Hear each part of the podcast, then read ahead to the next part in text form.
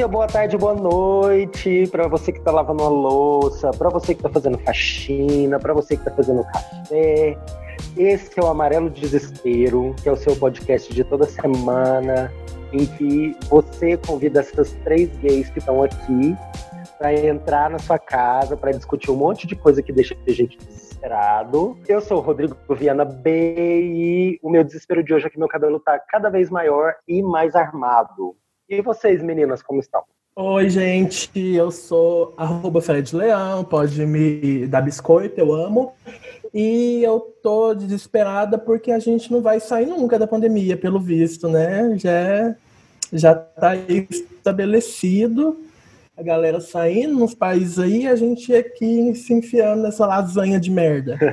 Oi, gente, eu sou Marcelo Araújo. É, nas redes sociais eu sou Marcelo Araújo com dois L's, U de uva e S de pare de comprar de marcas que usam trabalho escravo. E meu desespero dessa semana, minha angústia é, cara, os cachorros do vizinho que não param de gritar infernalmente todo o dia e, e, eu tô ficando quase maluco já. Nada contra os cachorros, inclusive adoro, mas, mas as duas almas que habitam esses corpos caninos aqui, eles são, elas são muito, assim, como é que eu posso dizer, fora do controle, total. E é muito difícil. Alô, Associação dos Cachorros. Luísa Mel, não, Luísa Mel, por favor, não é nada disso. Você tem que entender meu lado, cara, meu lugar de fala. Vamos cancelar o Marcelo de novo nesse episódio, né? Todo dia ele dá um motivo. Me desculpa, gente. Inclusive, convidada tem cachorro, pelo amor de Deus. Não é isso que eu queria Inclusive, falar. a convidada tem cachorro. Então, ó, falou em convidada, eu já vou trazer o tema. Já vou trazer todo mundo, então. Já, Qual é o tema, Rodrigo? Qual é o tema dessa semana? Dica para nós. Estamos ansiosos.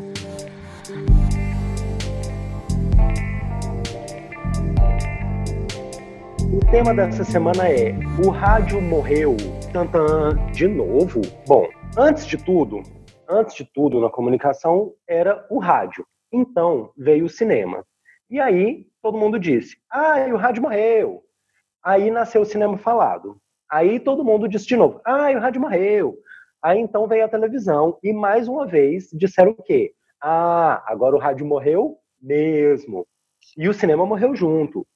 Agora, com a popularização massiva dos podcasts, inclusive este que nos fala, graças ao fenômeno mais ou menos recente das plataformas de streaming, a gente pergunta por que, afinal de contas, o rádio sempre sobrevive.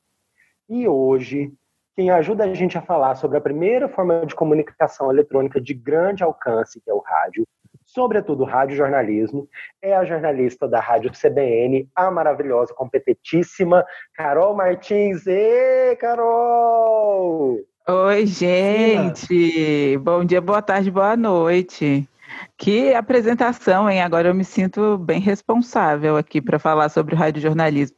O rádio morreu? Morreu, mas passa bem. Vamos discutir sobre isso. eu amo!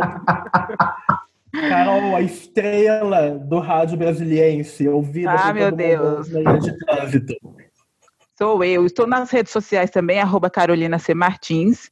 É, além de jornalista, estou agora como a produtora, Caçangue Produções, que também está nas redes sociais, arroba Caçangue Produções, é uma produtora preta, produtora cultural. O meu desespero, também quero falar do meu desespero dessa semana, hein? Vale é, desespero. Meu desespero da semana, gente, eu fui ao supermercado de moletom, tá? Eu cheguei nesse nível e eu acho, inclusive, que as pessoas têm que normalizar o moletom depois da pandemia.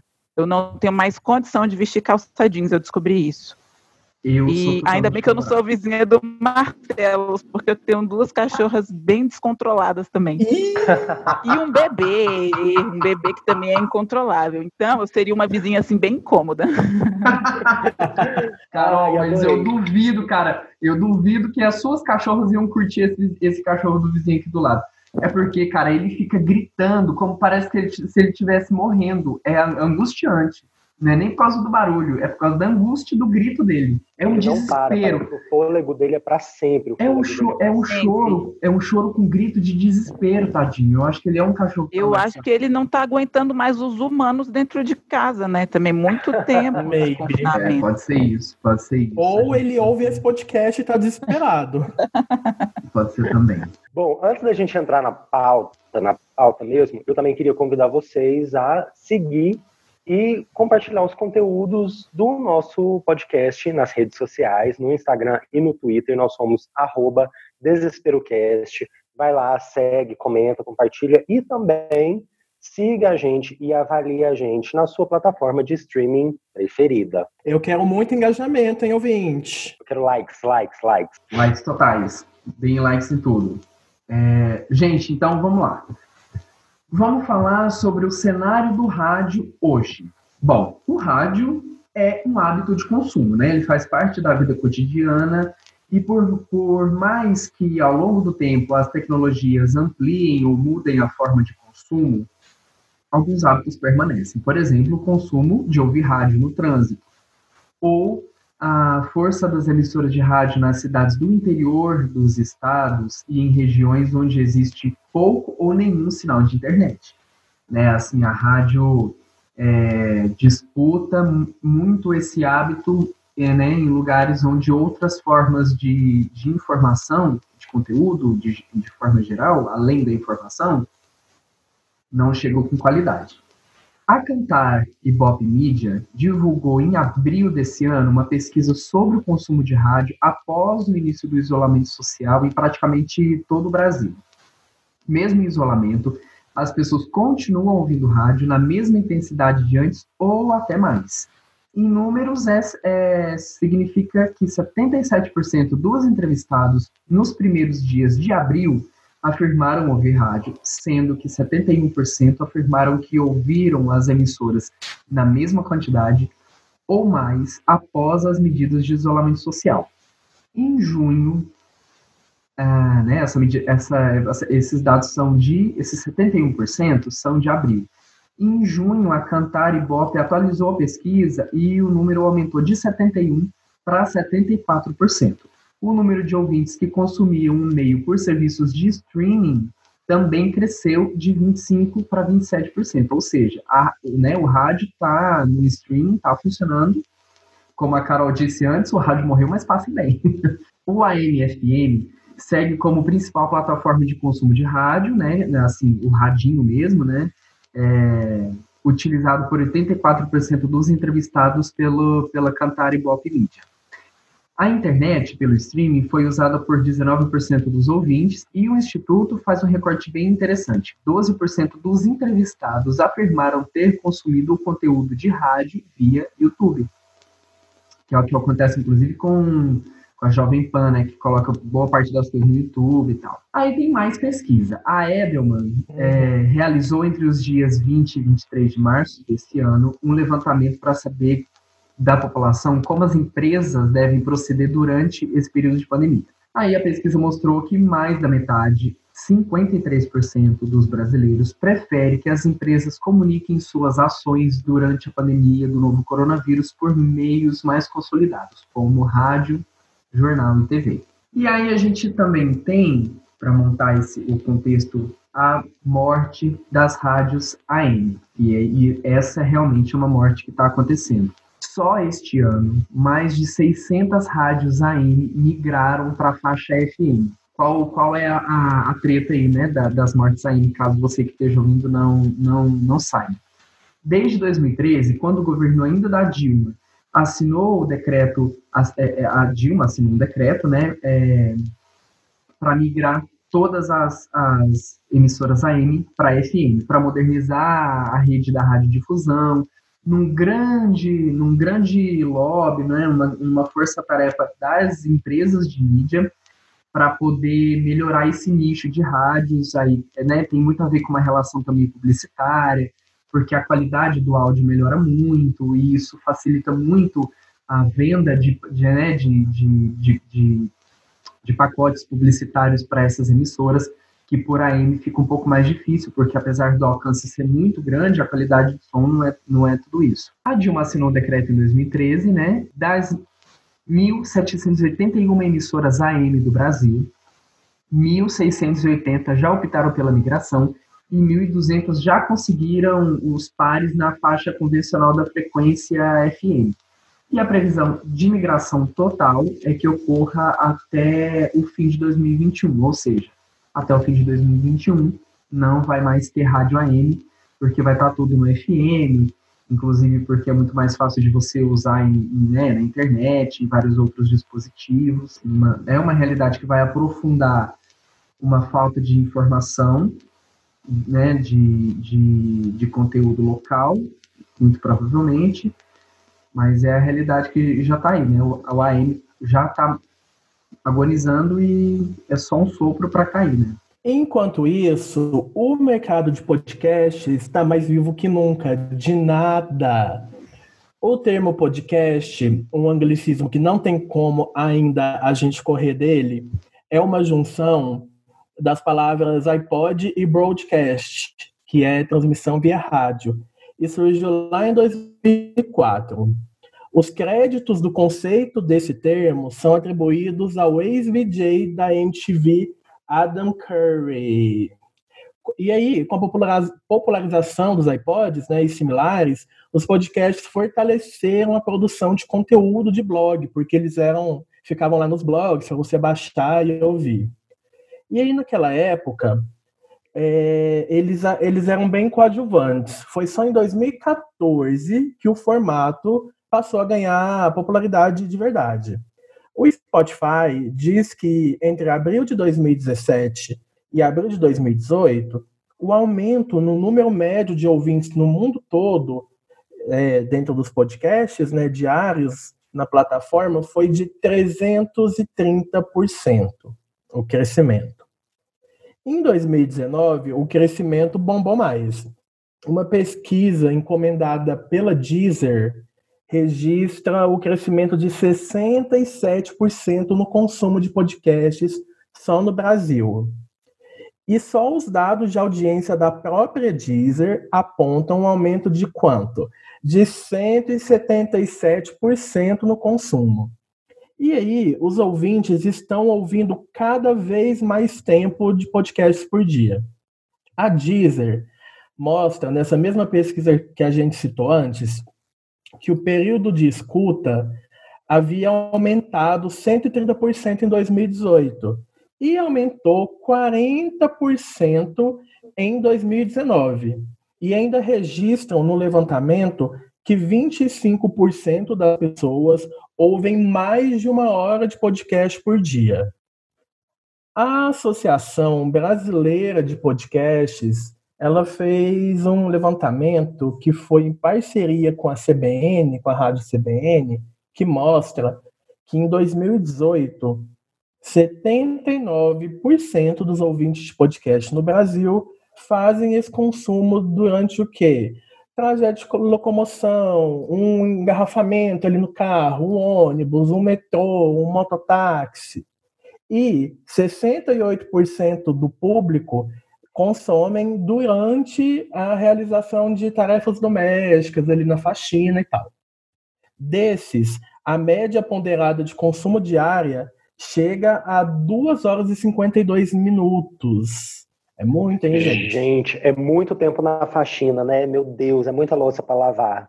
Três horas lavando louça. E eu espero que essa média aumente com a galera ouvindo a gente. Eu amo. Antes da gente continuar eh, para falar como que isso mudou dentro da pandemia, eu queria perguntar para Carol. Ô, Carol, é, você, como é que você sentiu é, essa mudança no, no consumo de rádio, assim, até mais na questão pessoal mesmo. Você você está sentindo que as pessoas estão ouvindo mais, elas estão mais ligadas nas notícias? Como é que você está tá vendo isso? Pois é, eu acho que na pandemia explodiu, né? Assim, como está todo mundo em casa o tempo inteiro e a louça se multiplica, então você tem que definitivamente encontrar ali uma forma de entretenimento e o podcast veio muito a calhar que é, na verdade, é a grande companhia que, é, que o rádio representa.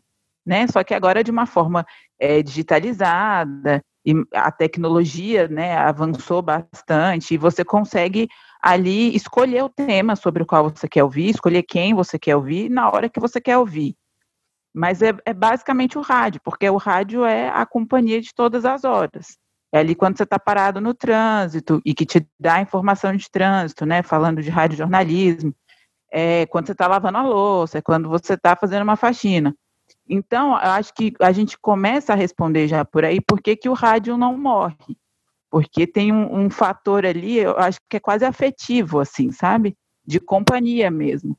É, e o podcast vem nessa crescente, inclusive dentro do jornalismo, né? Porque no, nos programas jornalísticos também tem temas é, que rendem podcasts, e a gente até brinca, eu particularmente, a gente que gosta de falar muito e de escrever muito, o rádio tem um tempo limitado, a gente, enfim, faz matérias jornalísticas, tem um tempo ali, você não pode extrapolar muito, até porque é muito dinâmico, é muita notícia. Eu que trabalho com hard news, então é o tempo inteiro, é o factual o tempo inteiro, você tem que ser rápido e direto.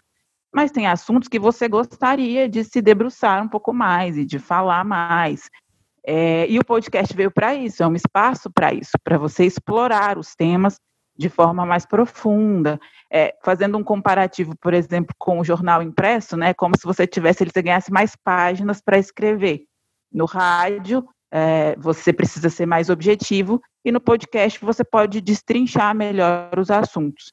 E eu acho que essas pesquisas mostram que a aceitação é boa, né, porque uma hora escutando um podcast, uma hora debatendo, refletindo sobre um tema, em princípio, quando a gente começou a discutir podcast dentro do jornalismo, eu achava que podia ficar um pouco maçante, mas é que tudo depende também de como aquilo está sendo abordado, né?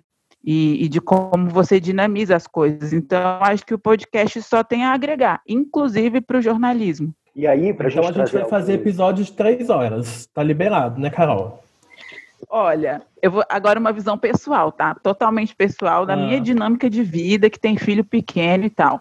Eu não consigo escutar um podcast de uma hora direto, sem intervalos. A minha dinâmica não me permite.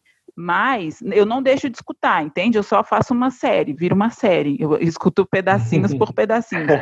Mas eu acho que a gente tem que explorar mesmo. Você, você tem tempo, é, tem que a, abordar a, os temas de forma profunda e, e, provocar reflexões mais aprofundadas mesmo. Eu acho que a gente fica muito no superficial, né?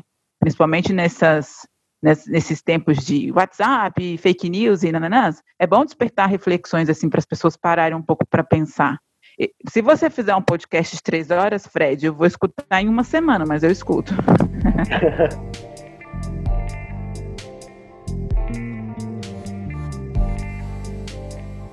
Então, como é que está esse consumo dentro da pandemia? Eu vou trazer alguns números para a gente. Ó. De acordo com um relatório feito pela Voxnest, uma empresa americana que é referência em dados para a indústria de podcasts, o Brasil lidera o ranking de países onde a produção de podcast mais cresceu desde o início de 2020.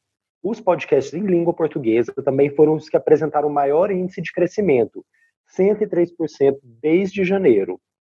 Os dados são referentes ao primeiro semestre do ano, do ano de 2020. A pesquisa foi publicada agora em julho. Em abril, a Global Web Index fez uma pesquisa que aponta o crescimento do consumo de podcasts durante a quarentena globalmente em 18%, sendo 24% somente entre os millennials. E aí a gente precisa ponderar os dados. Vamos com calma, mas também nem tanto. É, um estudo da Associação Brasileira de Podcasters indica que 57% dos ouvintes de podcast têm nível superior e ou pós-graduação e que 40% têm renda superior a 5 mil reais por mês. Além disso, uma pesquisa do IBOP de 2019 mostra que aproximadamente 39 milhões de internautas, essa palavra é, essa palavra é engraçada, né? 39 milhões de internautas não sabem o que é um podcast, o que representa 32% dos 120 milhões de brasileiros que têm acesso à internet no Brasil, também conhecidos como internautas. Então é muito, é muito, é muito interessante a gente, a gente falar isso, porque o consumo de podcast ainda tem um recorte de classe muito forte, né? Não é um consumo popular, assim, não é, né, não é um, o podcast pode estar transformando a comunicação por áudio que a gente tá, vive, mas ainda, tá, ainda é muito ligado a as classes A e B, né? Tipo, um, um jornal, por exemplo, Hard News, que é com, com, com que a Carol trabalha, por exemplo, na CBN, como é que fica isso num, num podcast? Neste momento no Brasil? Fica muito, né, favorece apenas a uma classe que já tem muito acesso, aí essa mesma classe vai ter mais acesso à informação do que outras que estão fora do, do né, das classes A e B? Você sabe que eu acho que um dos fatores até que dificulta a popularização do podcast é uma coisa que o Fred falou lá no começo, é o nome. É muito difícil você explicar o que é um podcast. Ah, o que, que isso significa? O que, que é um podcast? É, a gente ouve muito, assim, eu, eu, a gente recebe de ouvintes essa pergunta. O que, que é um podcast?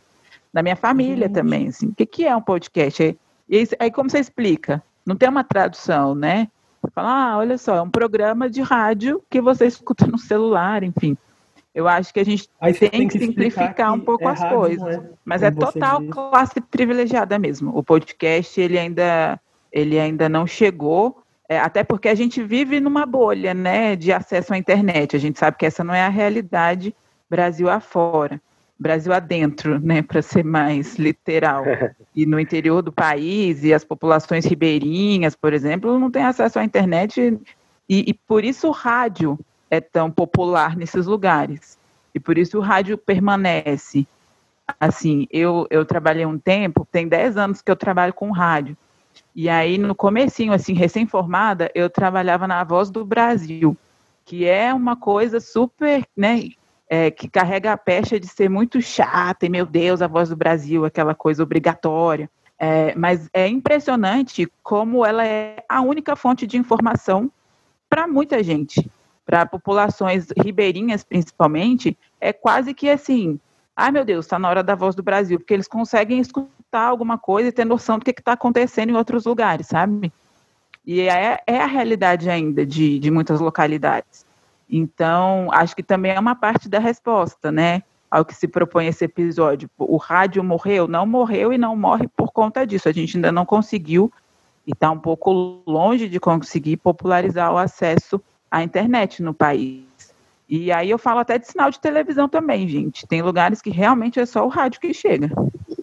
Pois é, cara, essa questão, essa questão inclusive da morte das AMs é muito complicado porque, ó, muitos pontos do Brasil a galera só se informa pelo AM, né? Em vários pontos do Pantanal, em vários pontos né, da, da Amazônia, as comunidades ribeirinhas, inclusive, né? Assim, tem muita, tem uma boa parte da população que agora que as AMs estão morrendo, elas vão ficar, elas será que elas vão ficar vítimas de, de dessas emissoras que vão se transformar em FM e vão só replicar o sinal? de FMs maiores que vão, né, que vão ser só retransmissoras desses sinais, e vem às vezes de, sei lá, São Paulo e do Rio, e aí tá lá, entendeu, Ribeirinhos no Igarapé, lá no Maranhão, e, e entendeu, e, e, vai ficar recebendo uma informação muito centralizada de, né, de um eixo do Brasil que está bem distante, isso não vai, eu tenho, eu tenho um receio de que isso dificulte mais ainda, sabe, o acesso a, a quem tem pouco ou nenhum acesso.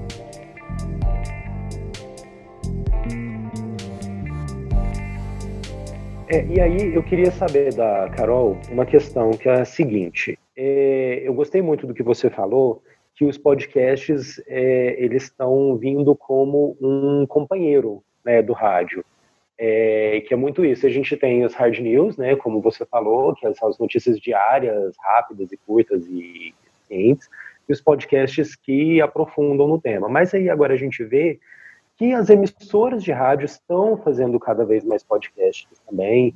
É, as emissoras é, de TV também estão, primeiro começaram a jogar os programas na, o, o, áudio dos programas na internet, claro que é podcast, mas agora estão com a produção é, grande própria de podcasts. É, como é que você está vendo isso, Carol? Essa, vamos dizer, os, os, meios tradicionais abraçando esse novo, esse novo formato? Então, é uma forma de, de acompanhar as mudanças. É, é, a gente, o rádio vem se reinventando desde então, para ir acompanhando os avanços, né? Surgiu é, a televisão, surgiu o cinema, ah, o rádio vai morrer. Não, a gente, a gente vai se reinventando e, e, se readaptando. E eu acho que entrar no mundo do podcast para emissoras de rádio é quase que obrigatório, assim, sabe?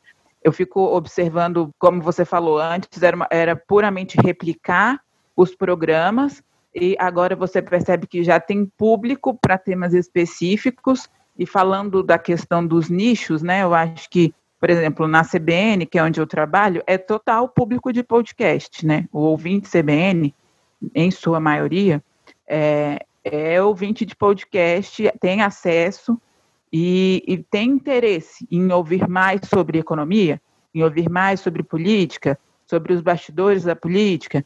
Então aí você vai nichando mesmo e para trazer para trazer o ouvinte para perto, para não perder o ouvinte, entendeu? Então é, uma, é, quase que um aliado. É, a televisão. A televisão, se a gente for discutir, eu acho que ela está mais ameaçada que o rádio, ultimamente. A televisão no formato que a gente conhece. Vai morrer? No formato que a gente conhece, provavelmente.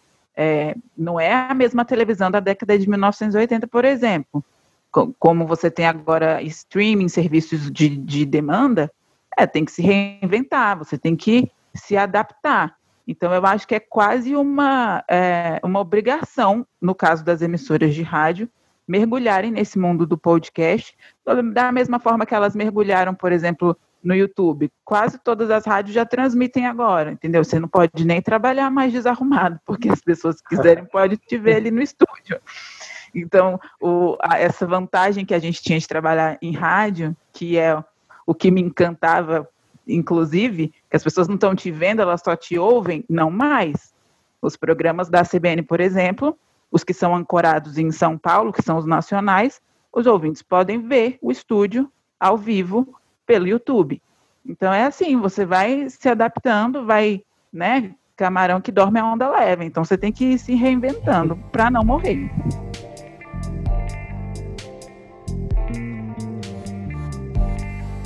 A gente até falou sobre a dificuldade que é para explicar para uma pessoa que nunca teve acesso a um podcast o que é um podcast, e a gente entra na questão da linguagem do podcast, que não é exatamente a mesma linguagem da rádio, apesar de ser um produto de áudio. Carol, você acha que a linguagem dos podcasts tem mudado um pouco a linguagem do rádio, principalmente no rádio jornalismo? Com certeza. Com certeza, e já acho que não só no rádio jornalismo, mas no rádio jornalismo com certeza. A gente é, passa por já algum tempo, assim, alguns anos, a gente está num processo de, de conversar, né? Não é mais aquela coisa formal de você se colocar ali meio que como, olha só, vou passar uma informação aqui para você que está desinformado, sabe? Aquela coisa de voz impostada, recomendações de antigamente por exemplo, né, dos sotaques que são peculiares em algumas regiões do país, essas coisas foram todas flexibilizadas. E é uma coisa mais de conversa mesmo, de informalidade. É lógico que tem algumas coisas que a gente ainda né, tem que respeitar. Palavras chulas, por exemplo, que são liberadas em alguns podcasts. Algumas Aqui coisas pode. a gente ainda tem que. Aqui pode, né? Que ótimo a gente tem um problema quando tem filho, porque você começa a perceber que você fala algumas palavras que, opa, acho que eu estou falando demais, isso aqui a criança já está repetindo. Mas até, até uma coisa assim, é, por exemplo, eu, eu já ouvi na, na CBN um, um entrevistado falar, sabe? Acho que porra e, e puta já viram quase vírgula, né? Em alguns. em algumas conversas. Já rolou isso. Então, o que era inimaginável há alguns anos atrás. Imagina você num, num programa de rádio falar uma palavra que é considerada aí um palavrão, né? É, então, com certeza, mas isso assim, explicitamente. E na televisão também. A gente, para falar aí do, do jornal que é, enfim, referência, porque é o que é mais assistido, o Jornal Nacional da Globo, a gente viu, a gente acompanhou essa mudança deles, né? Inclusive de posicionamento corporal. É uma coisa para se aproximar uhum. mesmo do ouvinte. E que o podcast é isso. O podcast é tipo uma mesa de bar, né? A gente está aqui conversando e, e o, o, o radiojornalismo também se propôs a se aproximar do ouvinte e falar: ah, deixa eu te contar aqui uma história que está rolando, de, numa linguagem que seja mais acessível e de uma forma que faça você se interessar, inclusive para ir atrás de mais informações, quem sabe um podcast sobre esse assunto, sabe? Então teve uma mudança visível na linguagem, com certeza.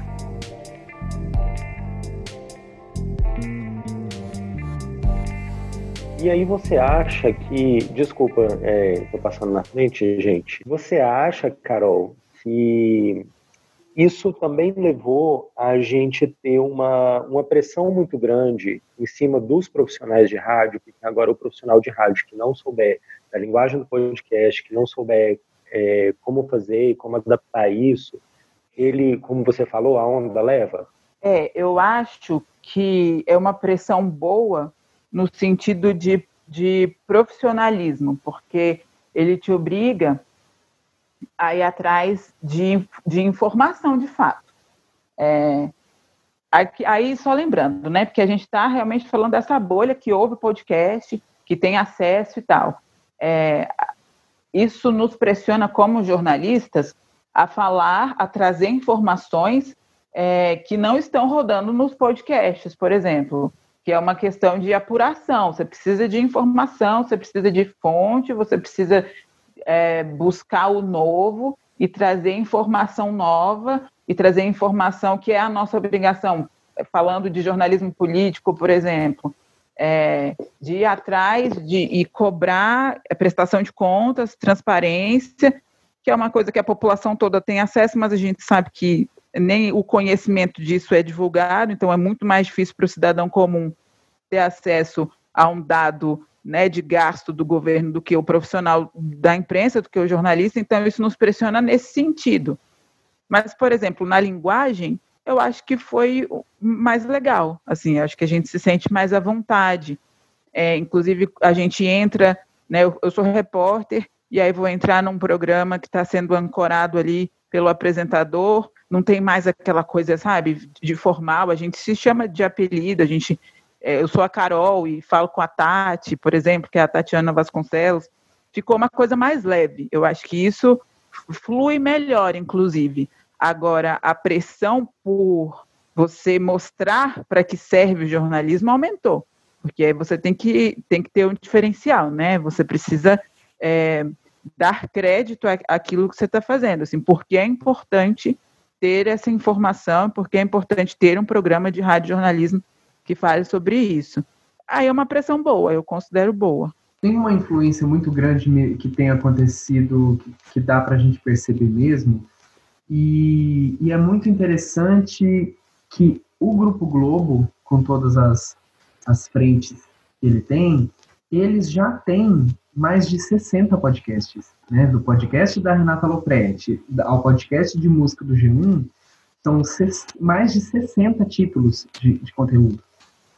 Então essa essa influência de um formato é, um formato colaborando com o outro, tanto na commodity da informação quanto na linguagem, é, é muito forte né? e está ficando cada vez mais forte. Eu, pessoalmente, acho essa influência só vai aumentar.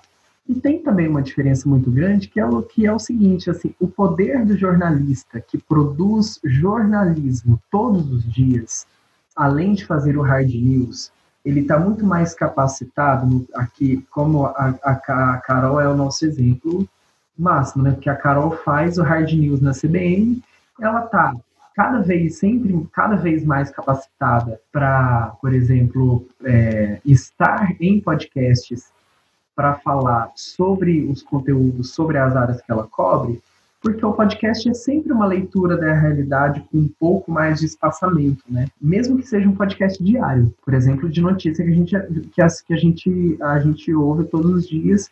Tem vários exemplos de podcast diário de, de notícia, mas já é uma leitura que já busca fazer uma contextualização, né, fazer alguns, algumas relações com outras notícias, notícias do dia anterior, notícias, enfim, de semana passada, fazer paralelos que a construção do hard news não permite, mas só o hard news pode capacitar você para fazer, né? Te, é, o, te dar um podcast, te dá o estofo de conseguir fazer relações, aprofundamentos, né, desdobramentos do, do, dos fatos e criar debate através de informação. É, a questão é que o, o podcast não tem tanto o caráter de urgência como o radiojornalismo noticioso tem.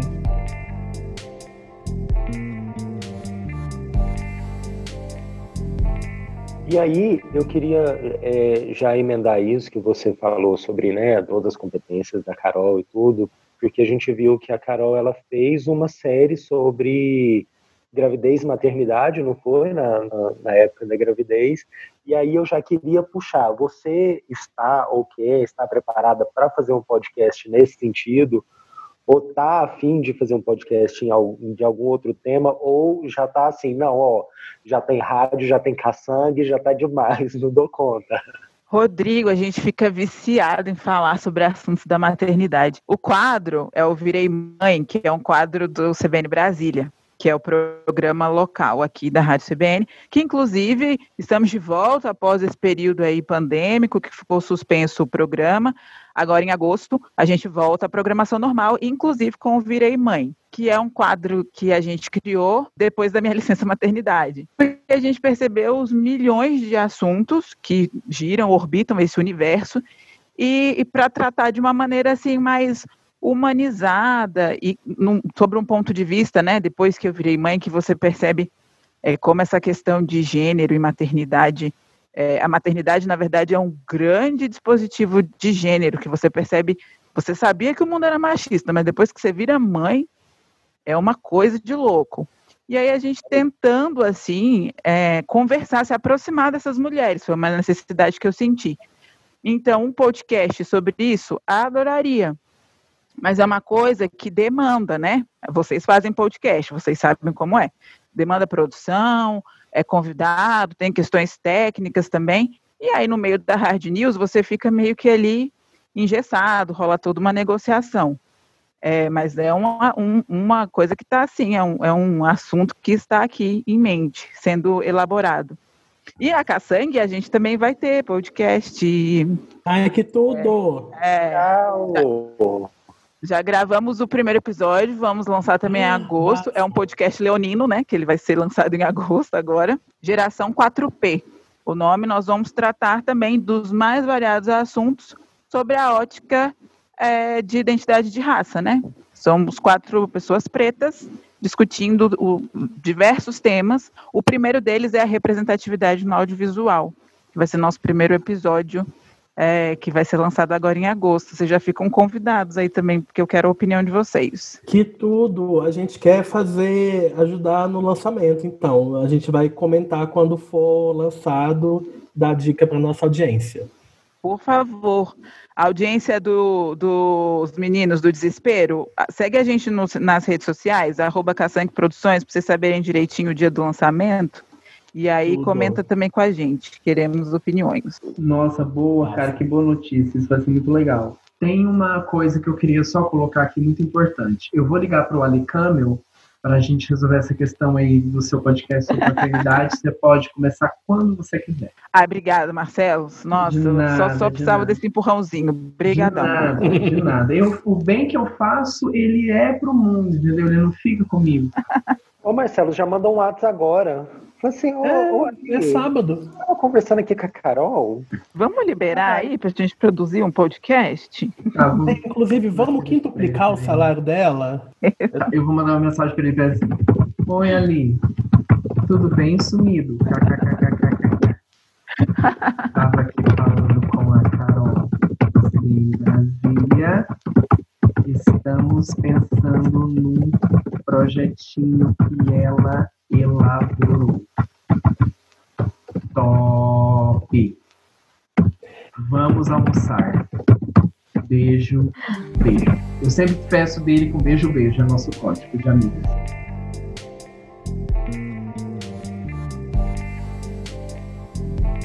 E aí, aproveitando já que o Fred deu, deu uma dica de, de podcast aí do Vozes, é, eu queria saber de você, Carol, e aí depois a gente passa, né, dá, a volta aqui na mesa. Na mesa virtual. O que, que você está ouvindo? O que, que você ouve? O que, que você indica para gente? Tem algum que é super legal que você quer indicar para a gente, para quem está ouvindo? Eu ando, escuto, é, eu escuto muita coisa relacionada à maternidade. Escuto, escutei alguns episódios do Calcinha Larga, que é com uma é com a Tatiana Bernardi, a, a Ellen Ramos, que é da Real Mother. E a Camila é, Exatamente, e achei muito interessante. A minha dica, um podcast de uma psicanalista, a Manuela Xavier, é uma psicanalista carioca, e ela tem um podcast relativamente recente chama Alcateia Psicanalítica, que é uma discussão do feminismo sob o ponto de vista psicanalítico. Tem temas interessantíssimos, são temas profundos, doloridos, eu diria, Gente. inclusive. É, são, são episódios assim de uma hora, uma hora e vinte. De repente, se você estiver lavando uma, uma, louça, você pode ficar um pouco deprimido. Não, tô brincando. não, não, te deprime, não, mas é, te traz uma reflexão assim bem, bem profunda do ponto de vista feminista sobre várias questões, mas sempre uma abordagem psicanalítica. Então, eu achei tão diferente isso, achei legal. E aí indico esse então, Alcateia Psicanalítica. Eu tô até anotando aqui, inclusive, porque eu acho, já faz um link, de certa forma, um link com, o, com os, os, podcasts que eu tenho como, como sugestão, como recomendação, que é o seguinte, eu tenho ouvido, se a galera da, da academia, né, da pesquisa acadêmica, da, da filosofia, é, estiver ouvindo esse, esse episódio, eles podem se tremer um pouco, porque algumas pessoas não gostam da Nova Acrópole, mas a Nova Acrópole tem um podcast e eles colocam algumas palestras e lives, enfim, e colocam conteúdos mesmo lá, né, nesse podcast, obviamente. E aí tem, tem temas da psicanálise, da filosofia, da história da filosofia, da história da história humana, da história da arte, da história do, do pensamento humano e que são muito boas. Tem algumas, principalmente as, as mulheres, as professoras da Nova Acrópole são assim muito um salve como a ciência ela realmente é muito é muito muito permeada pela, pelo, pelo trabalho de mulheres. Tem professoras muito competentes que têm um vasto conhecimento e fazem palestras muito palatáveis, cara. A, é, é, a recomendação vai nesse nível, assim, você consegue se aproximar de temas filosóficos que aparentemente são muito distantes da realidade, você acha que tem que ler 30 mil livros e falar sobre, uh, sobre epistemologia e não sei o que lá, e e na verdade não, é bem possível você ter muitos apontamentos filosóficos como uma forma de entender a, a dinâmica, as dinâmicas sociais, tentar um pouco entender a questão da existência humana e, e, e com isso você ter mais ferramentas do coletivo por pertencer ao ser a, a, a raça humana para resolver problemas individuais pela, pela filosofia. É muito legal, assim. E aí perpassa um pouco a psicanálise, a filosofia, a história, a história da arte, grandes mitos. Aí fala também de teatro, enfim. A Nova Acrópole é, é, é bem legal nesse sentido. Não para você se formar academicamente como um filósofo. Eles têm uma. A Nova Acrópole tem um pouco uma missão de popularizar a filosofia. Aí muita gente que é muito purista pode achar que isso é. Ai, você está deixando a filosofia morrer, porque se todos souberem o que é a filosofia, a filosofia não será mais a filosofia. Enfim, my ass. E o outro, minha outra recomendação é o Revolu Show, que fala sobre, sobre marxismo, sobre, enfim, questões mais ligadas à esquerda, com um cuidado bastante legal é, em relação à teoria, e eles fazem debates teóricos, é muito legal. Tem inclusive um episódio sobre o design e o marxismo, que é um episódio imenso, tem três horas, mas é uma discussão muito interessante sobre como a dinâmica da dialética marxista, as influências do Hegel no Marx e do Marx em outros autores perpassam a, o design, cara. É muito legal. O Revolution é, é, é muito interessante. Os, os, meus dois, as minhas duas recomendações são essas. Ainda bem que tem o Marcelos para ser chique, né? Porque eu com esse meu, essa minha bagagem formada por programas vespertinos, não consigo ser chique assim. Vamos, eu, Fred, é disso que o povo gosta. Eu sou formada pela Sônia Abrão, o Rodrigo é formada pela Marvel. A gente não, é, não tem essa elegância. E aí eu tenho duas indicaçõezinhas. Eu vou indicar o Vamos Falar sobre Música, que no meu feed de podcasts é o meu bebê. Eu ouço ele desde 2018. Eles falam assim de muitos aspectos sobre a música, desde a parte criativa até a parte do mercado, que, né, mercado é meio escroto e tal. Tem programas que são mais leves, divertidos, e também tem uns de assuntos mais sérios, como, por exemplo, um episódio que eles tratam sobre a saúde mental dos artistas e como isso reflete na obra de muitos deles. O podcast é apresentado pela Elo Cleaver, a Isadora Almeida, o Kleber Fak e o Nick Silva, que são todos jornalistas de música, que arrasam muito. Aí, também de cultura e entretenimento, tem o Express Ilustrada, que também sai toda quinta, assim como vamos falar sobre música. Ele é um dos podcasts feitos pela Folha de São Paulo, ele muitas vezes é, trata de pautas que foram publicadas no Caderno Ilustrada. Eu gosto muito da diversidade de temas que eles têm.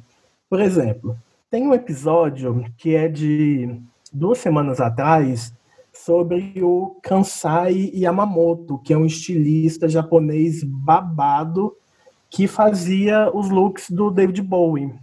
E ele tem uma carreira incrível. Aí, só para mostrar a diversidade, tem também um episódio ótimo sobre obituários de jornal, que fala com um cara que escrevia obituários, que é super legal. E para mostrar mais ainda a diversidade, tem um episódio tudo que é sobre festas virtuais de sexo que tem rolado na pandemia. Então, essas são minhas duas diquinhas. Vamos falar sobre música e o Express Ilustrada. Gente, eu li essa matéria, Fred, sobre as festas, as, as é, como é que fala, gente? Surubas, surubas Suruba virtuais que tem rolado, rolado na pandemia. Eu não sabia que tinha um, um episódio sobre isso, mas eu fiquei me perguntando, falei, gente, o que, o que mais será que tem? de suruba virtual. Não que eu tenha interesse, imagina, longe de mim. É só, é só uma curiosidade mesmo. Já pensou se tem um podcast? Eu, eu, eu fui pega de surpresa por essa matéria. Eu realmente falei, olha só, as pessoas elas se reinventam. A pandemia Gente, é, aflorou a criatividade aí, né? E aí, eu também quero dar uma diquinha aqui, que aí, como o Fred falou, eu sou a cota Marvel da casa, né? Eu sou a cota geek. É, então, eu também vou, dar umas dicas para você que é geek, que quer ouvir podcast de coisa geek. É, eu ouço muito jogabilidade, e o jogabilidade ele é super legal porque ele traz tanto notícias, uma, ele sempre alterna, né? Numa semana ele traz notícias, na outra semana ele traz resenhas de jogos que estão estreando na semana, e eles falam desde os grandes até os jogos pequenos e independentes e tal, então dá para você descobrir muita coisa é, legal com eles. E também o Poco Pixel, que apesar de que não está é, atualizando mais, mas é muito bom você rever os episódios antigos, que o Poco Pixel só fala de videogame velho. Tá? Ele, o, a pauta deles é falar de videogame até o ano 2000. Então, eles só estão falando de coisas que são da nossa infância, né, da infância, enfim, de quem joga, de quem jogou e tal, é, que é muito legal. Na área mais cultural, eu amo o Como Começar, do, do Nexo, ele, eles têm um, alguns podcasts super legais, mas eu adoro o Como Começar porque ele é muito didático sobre questões, ah, como começar a ler poesia, como começar a assistir filmes do James Bond, sabe? Então, assim, eles vão de, um, de uma ponta a outra e sempre ensinando quem quer entrar no mundo de consumir certo tipo de conteúdo. E a última dica que eu dou de podcast, que eu já falei aqui, eu vou repetir porque ela é maravilhosa, que é a minha amiga Ana Lu, a Louca dos Áudios, procure Louca dos Áudios com K, L-O-K-A, que, como ela mesma diz, como ela mesma se apresenta, ela é meio publicitária, meio antropóloga, preta, libriana e tagarela. Então, assim, ela é muito legal, ela fala de um monte de assuntos. E ela, como uma boa fã de Friends, todos os episódios dela tem uma referência nos episódios de Friends. Então, assim. Ah, é... tava bom demais, tava bom demais. Lá vai ser cancelada Olha. de novo a bicha. Gente, não, Friends, não, não, Friends, deixa eu falar. Friends é um terreno deixa eu falar, Só deixa eu falar, não, que é uma coisa super legal. Porque os episódios de Friends são todos é, escritos, da, da, da, os títulos dos episódios são todos assim. Aquele em que a Rachel fez não sei o quê, aquele em que o Ross fez não sei o quê. E os episódios delas estão todos assim aquele em que eu falo de música, aquele que fa vamos falar de horóscopo. Então é, é, super legal na hora que você vai ver na descrição de todos os episódios dela, que tem essa referência de Friends. Só quem viu Friends sacou a referência, a não ser você que acabou de ouvir e sacou também. Poxa, que pena, não vi nem verei. Mas vai ouvir a Louca dos Áudios, ela é maravilhosa. Eu quero fazer adorei a diversidade desse grupo, porque todos esses é? assuntos me interessam. Tô numa vibe tão filosófica, Marcelo. Se você soubesse, vou procurar o podcast da Nova Acrópole. Procura, Carol. Depois a gente pode trocar uma ideia, velho. Vai ser muito legal. É, gente, deixa eu fazer uma Carol, você gosta de Friends? Não, Marcelo, você, já que você me perguntou, você está me dando liberdade para falar. eu não gosto de Friends, eu tenho ranço de Friends. Viva! Viva! É finalmente, tá finalmente, finalmente, Senhor, eu fui ouvida. As, olha, gente, eu não gosto de Friends, e aí depois a gente pode falar sobre isso em algum outro episódio, em algum outro momentinho aí. Exatamente. Faça um episódio sobre Friends e me chama. Eu tenho uma questão sobre Friends que ela é inclusive de identidade de raça, sabia?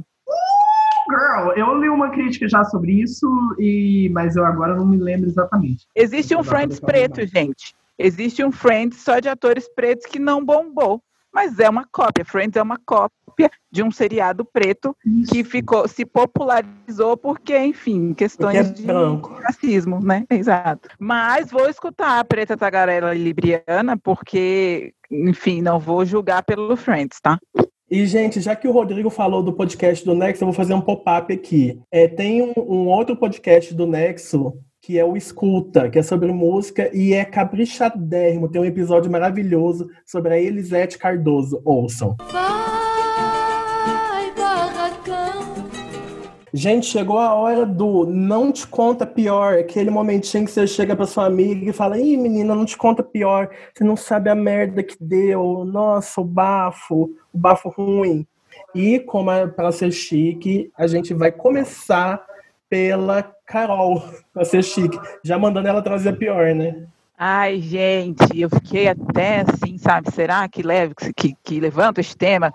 Enfim, mas é porque foi o que mais me deixou realmente entristecida, para ser educada. É, eu acho que todo mundo acompanhou o, o caso daquele entregador, né, de delivery, que foi humilhado, hum. xingado por aquele boçal daquele cara que, uhum. enfim, suscitou questões de, de raça, é, de grana, inclusive, falando que ele tinha inveja dele porque por conta da cor, duvidando inclusive do nome do, integra, do, do entregador de, de delivery, que ele falou, ah, como é que é seu nome? Ele falou, ah, Mateus, ah, tá, você tem um nome bíblico agora.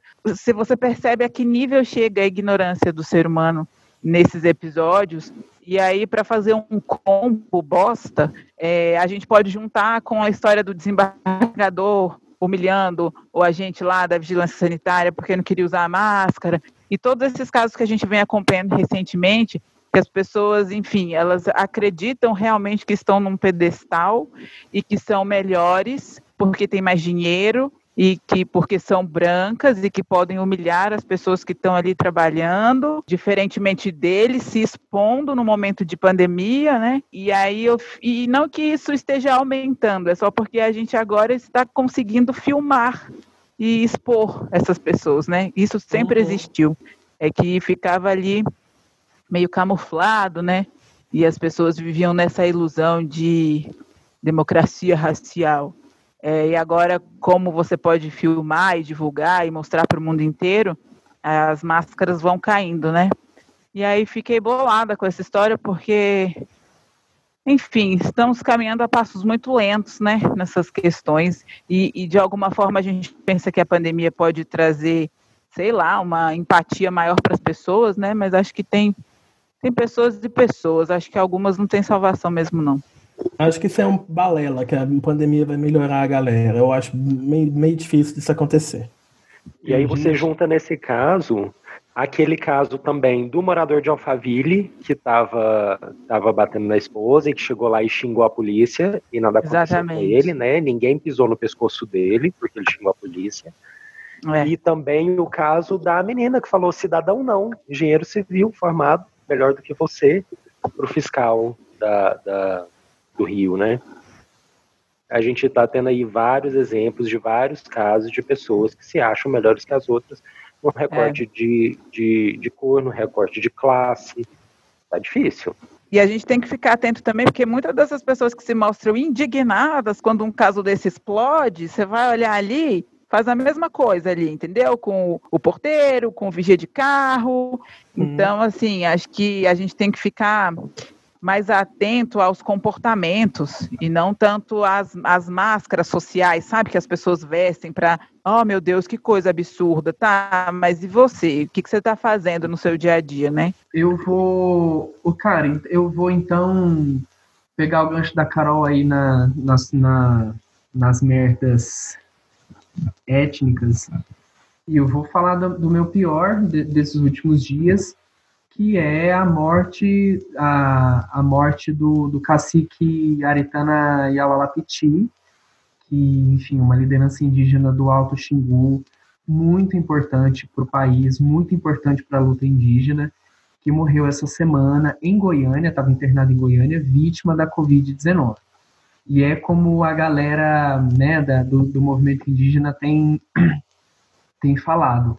O cacique, a, o cacique Aritana, ele, ele foi assassinado por Covid-19, porque a morte dele é um reflexo muito direto da falta de, do, do descaso absoluto do governo Bolsonaro em relação ao fato de que as comunidades tradicionais do território brasileiro, as comunidades indígenas, os povos indígenas, eles têm uma imunidade diferente da, da, da, dos outros povos que vivem no Brasil. E a Covid atinge esse povo de uma maneira muito grave. E a Covid está matando e está matando muitas lideranças e muitas muitos anciões e muitas anciãs das diferentes etnias brasileiras da, das diferentes etnias dos povos tradicionais, está levando isso, está levando embora muito, muito da, da cultura e da memória dos povos originários do Brasil. É muito importante isso. Quando um pajé, quando um cacique morre, ele leva embora muito da história que precisa ser passada para né, os descendentes desse povo, porque a cultura é, a cultura dos povos tradicionais brasileiros ela é essencialmente oral.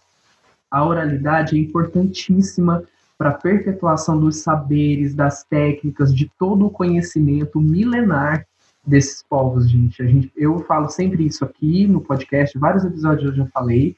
É, a, né, o, o, os povos originários do Brasil, eles são milenares.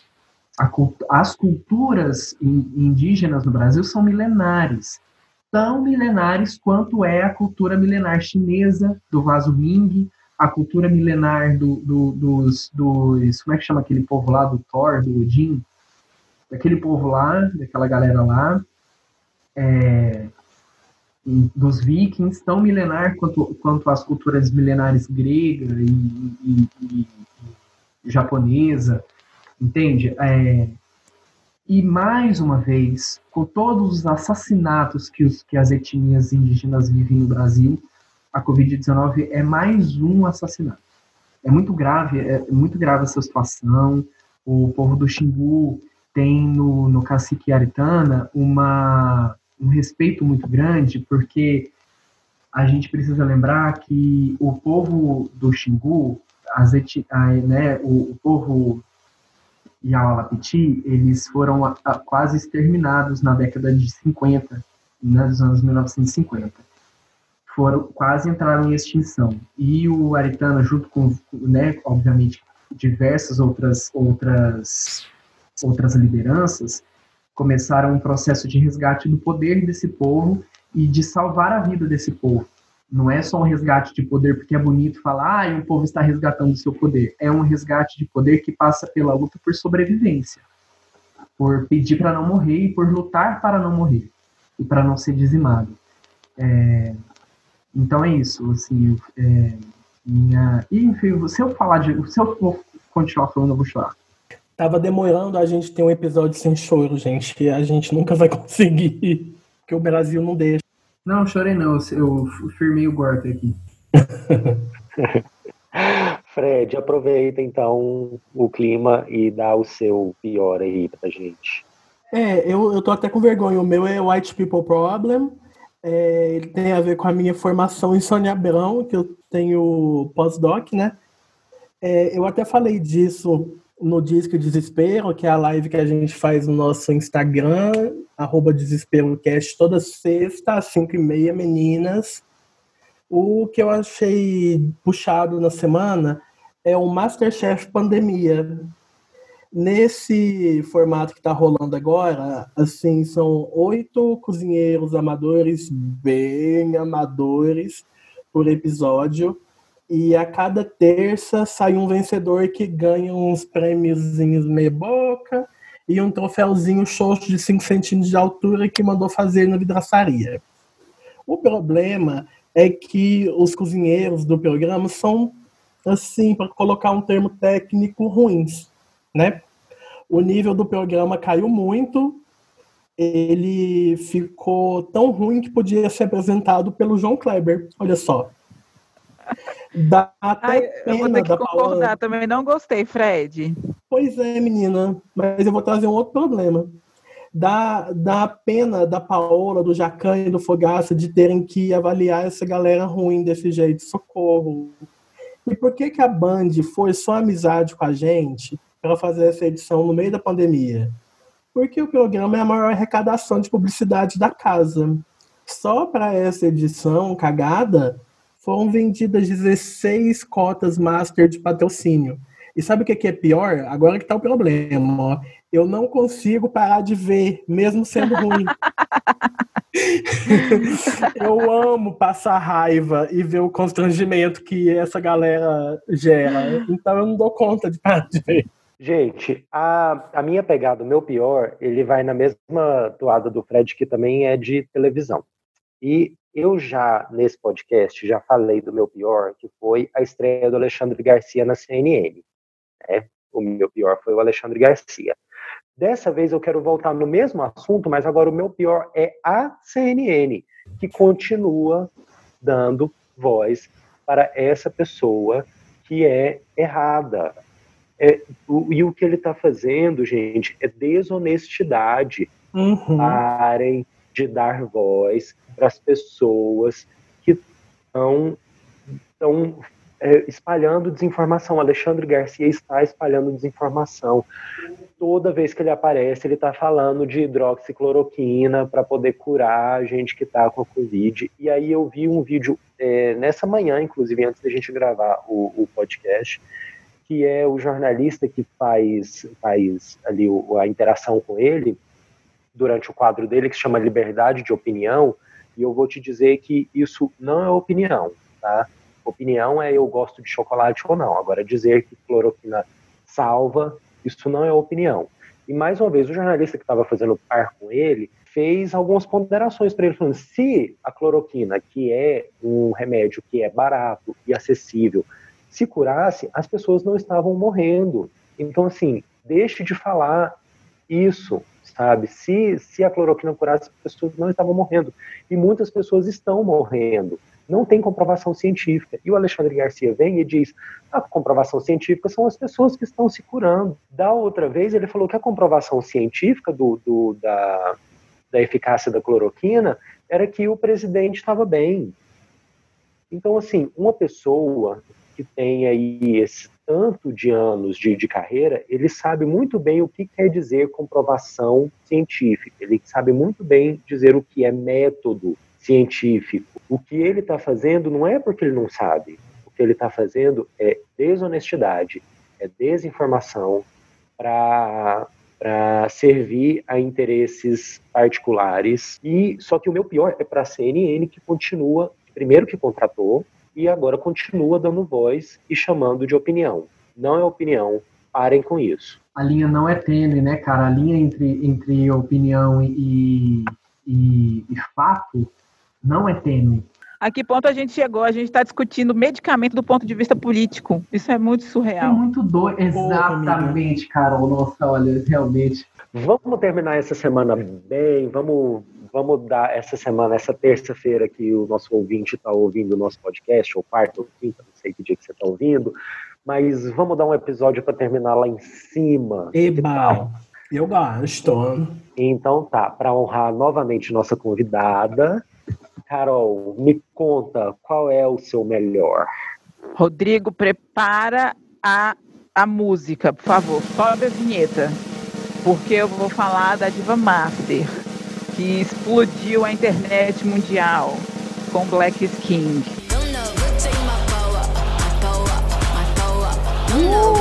Uh, meu ponto alto, acho que do ano, considerando que 2020 não é 2020. Vamos conversar. Podia ser bem melhor. Então, eu tô, tô achando que Black King vai entrar na minha lista de ponto alto do ano, porque esse álbum visual da Beyoncé foi é, quase que catártico aqui para mim, sabe? Assistir e mexe com coisas muito profundas.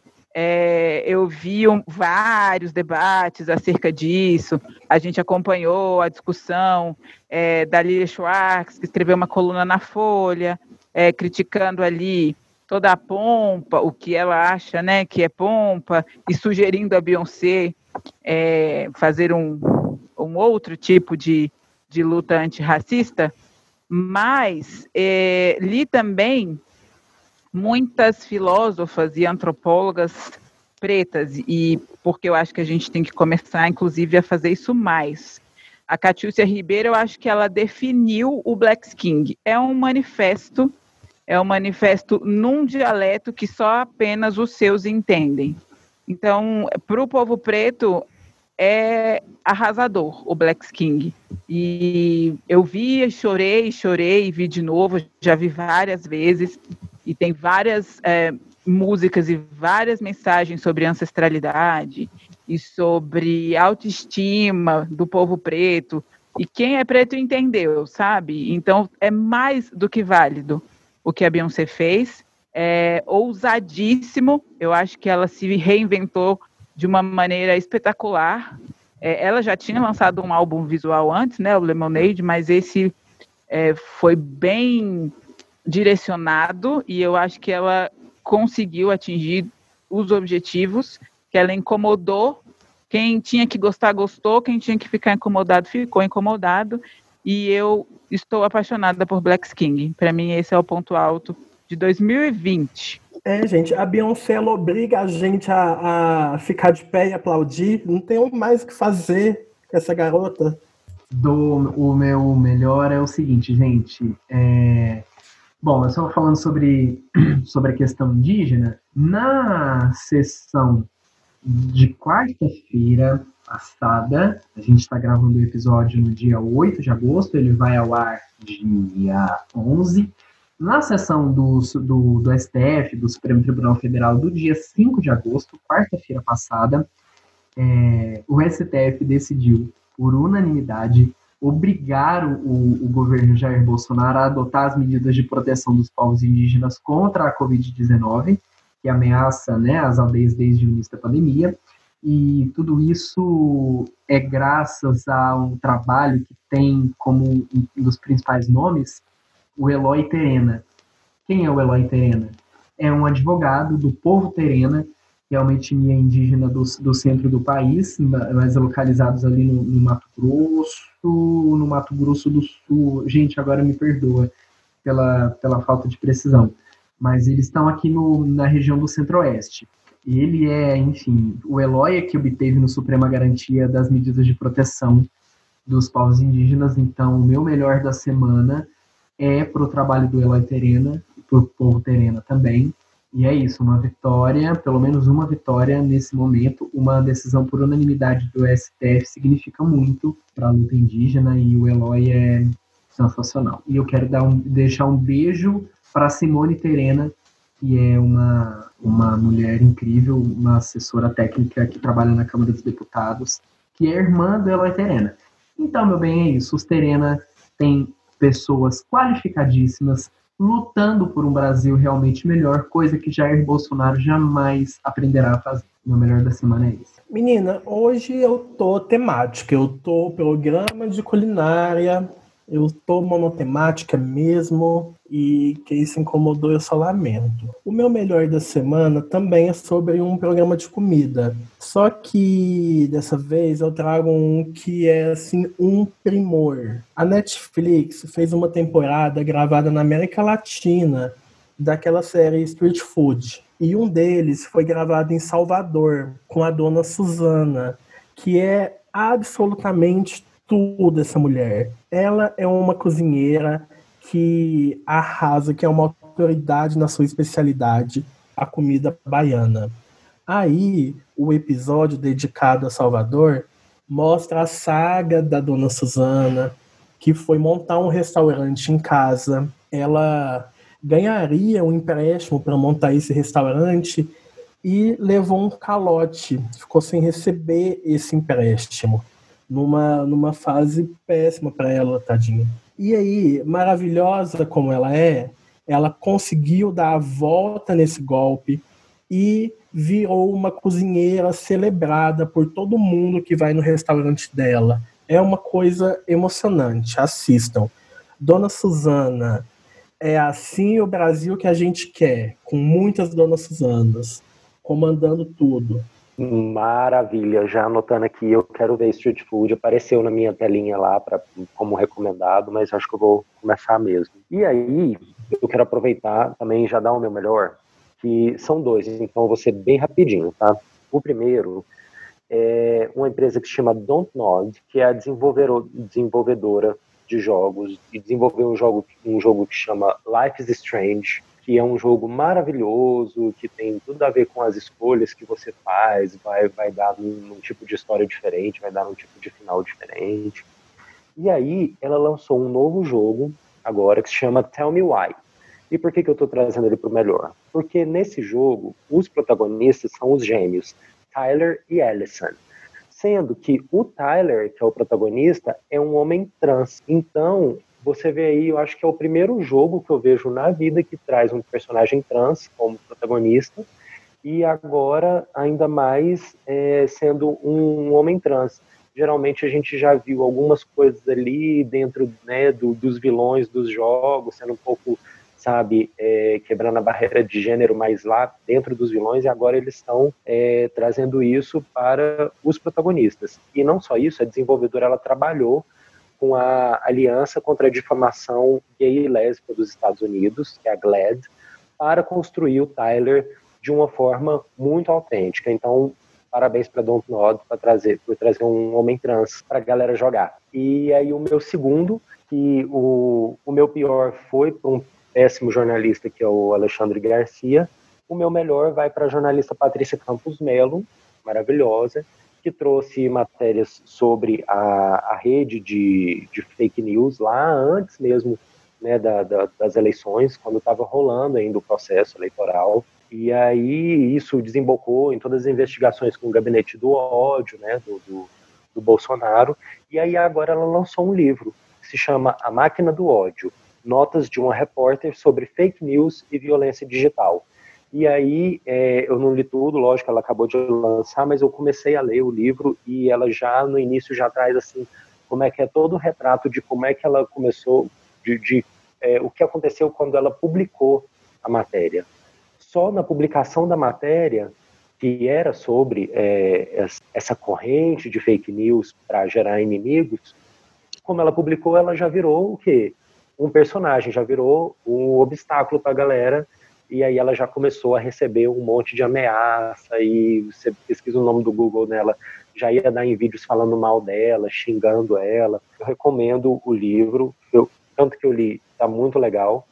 É, a Máquina do Ódio, Notas de um Repórter sobre Fake News e Violência Digital, da Patrícia Campos Melo. Bom, pessoal, para você que está ouvindo o Amarelo Desespero até agora, muito obrigado pela sua audiência, pelo seu amor, e a gente quer agradecer muito a Carolina Martins, essa grande jornalista do rádio jornalismo, que sim, o rádio está muito bem vivo, tá? E uhum. obrigado pela sua participação, pela sua contribuição maravilhosa. Carol, muito obrigado. Gente, eu que agradeço. É sempre é, muito produtivo conversar com vocês, eu sempre aprendo demais. É, adorei o tema, eu acho que é uma discussão é, super frutífera, a gente tem muito que falar ainda sobre isso. Adorei as dicas, amei todas as Ai, dicas tudo. de podcast, de pontos altos, e adorei desabafar com vocês nesse divã também dos pontos baixos, enfim podcast maravilhoso. Obrigada pelo convite. Estou por aqui sempre que precisarem. Um grande beijo para vocês. Carol, obrigada. Entenda, você é tudo. Deixa aí as suas, de novo, suas redes, por favor. Ah, claro. Estou no arroba Carolina C. Martins, que é o meu Instagram pessoal.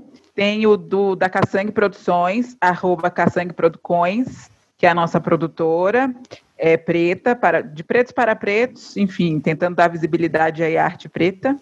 E eu também brinco de escrever no cortisol alterado, arroba cortisol alterado, que são os meus desabafos da vida materna, que como vocês já perceberam, né, eu, como vocês já perceberam, eu falo muito sobre maternidade, mas é numa perspectiva maternidade real, sabe? É bem é, é, um, é, um, é um Instagram para desabafo. Galera, e então é isso. Sigam o Amarelo Desespero nas redes sociais. Nós somos no Instagram e no Twitter, arroba DesesperoCast, porque o Facebook não importa mais. Muito obrigado, um beijo e até semana que vem. Tchau, Brasil! Tchau, gente, até a próxima. Beijo, valeu!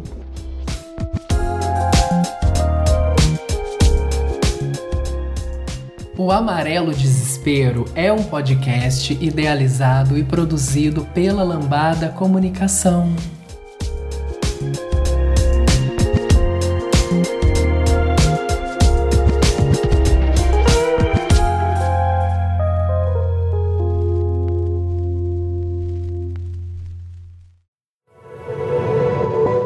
Este podcast faz parte do movimento LGBT Podcasters. Conheça outros podcasts através da hashtag LGBT Podcasters ou do site www.lgbtpodcasters.com.br.